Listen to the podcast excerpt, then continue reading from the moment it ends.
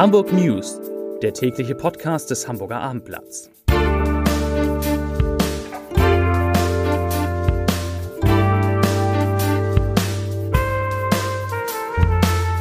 Herzlich willkommen. Mein Name ist Lars Heider und heute geht es um den Hamburger Senat, der eine Maskenpflicht bei Demonstrationen einführt. Weitere Themen.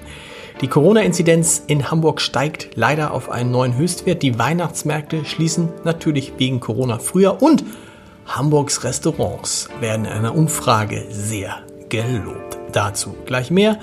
Zunächst aber wie immer die Top 3, die drei meistgelesenen Themen und Texte auf abendblatt.de. Auf Platz 3, das sind die trendigsten Restaurants in Hamburg. Auf Platz 2, Senat führt Maskenpflicht bei Demonstrationen ein. Und auf Platz 1 Notbremse Weihnachtsmärkte schließen vorzeitig. Das waren und sind die Top 3 auf abendblatt.de. Der Hamburger Senat hat heute eine Maskenpflicht bei Demonstrationen beschlossen. Sie gilt für alle Demonstrationen, egal wie viele Menschen teilnehmen und tritt bereits ab morgen in Kraft. Das bedeutet, dass auch bei der für Sonnabend angemeldeten Demo der Corona-Skeptiker und Querdenker die Teilnehmer einen Mund-Nasenschutz tragen müssen. Ferner würden Maßnahmen vorbereitet, um Sicherheit, Ordnung und Infektionsschutz bei Versammlungen sicherzustellen, heißt es aus dem Senat. Und dazu sagt Senatssprecher Marcel Schweitzer, ich zitiere, die Infektionsdynamik nimmt in Hamburg stetig zu. Mit der Omikron-Variante haben wir eine Variante, die sich sehr schnell ausbreitet. Die Inzidenz liegt in dieser Woche in Hamburg deutlich höher als noch vor sieben Tagen und auch der R-Wert ist von 0,97 auf 1,01 gestiegen. Das gilt auch für die Hospitalisierungsrate. Sie beträgt aktuell 3,40, vergangene Woche noch 2,75. Und der Senat, der geht davon aus, dass diese Zahlen noch weiter steigen. Immerhin eine kleine ganz gute Nachricht. Bisher sind erst sechs Fälle der neuen Omikron-Variante in Hamburg bestätigt worden. Aber wie gesagt, man rechnet damit, dass das schnell mehr werden.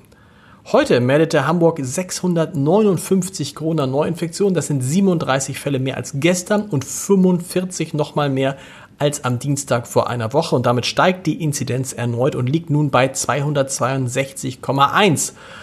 Neuinfektionen je 100.000 Einwohner. Und damit hat der 7-Tage-Wert in Hamburg wieder einen neuen Höchststand erreicht. Und auch das war wahrscheinlich nur eine Frage der Zeit.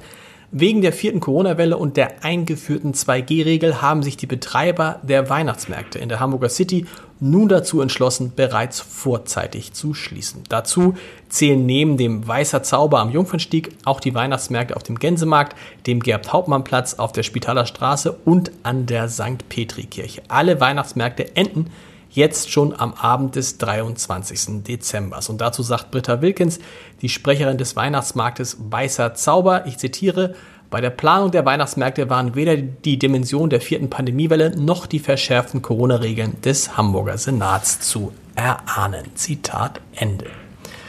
Das soweit zu Corona. In welchen deutschen Städten gibt es die besten Restaurants? Welche Küchen überzeugen die Deutschen im abgelaufenen Jahr besonders? Mit diesen Fragen hat sich Open Table beschäftigt, der nach eigenen Angaben weltweit führende Anbieter von Online-Restaurants Reservierung. Und der hat nun die Top 50 Liste der besten Restaurants in Deutschland veröffentlicht. Das Ergebnis, wie in den Vorjahren, führt Hamburg die Liste der 50 besten Restaurants an. 14 dieser Lokale sind bei uns in der Stadt zu finden. Dabei Überzeugt Hamburgs Restaurantszene vor allem mit exklusiver Qualität und spannender Vielfalt, heißt es dazu in der aktuellen Mitteilung von Open Table. Mit dabei bei diesen Top 14 Restaurants aus Hamburg sind unter anderem die Bullerei von Tim Melzer, das Schibul und gleich zwei Lokale von Melzers Lieblingsfreund Steffen Hensler.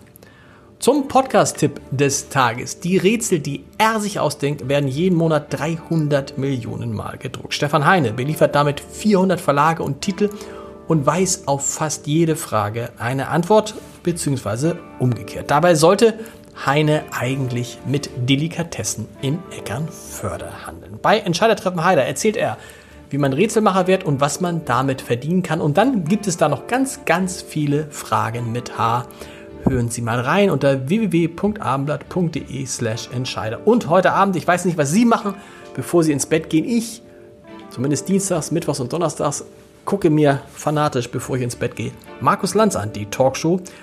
Und ja, wie sage ich es jetzt mal, heute Abend gucke ich vielleicht nur mit so einem halben Auge hin, denn ähm, es wird jemand zu Gast sein, mit dem Sie jetzt die letzten vier, fünf Minuten verbracht haben. Also wenn Sie Lust haben, heute Abend Markus Lanz im ZDF. Es lohnt sich, Kevin Kühnert ist auch zu Gast. Und wir hören uns morgen wieder mit den Hamburg News um 17 Uhr. Bis dahin, tschüss.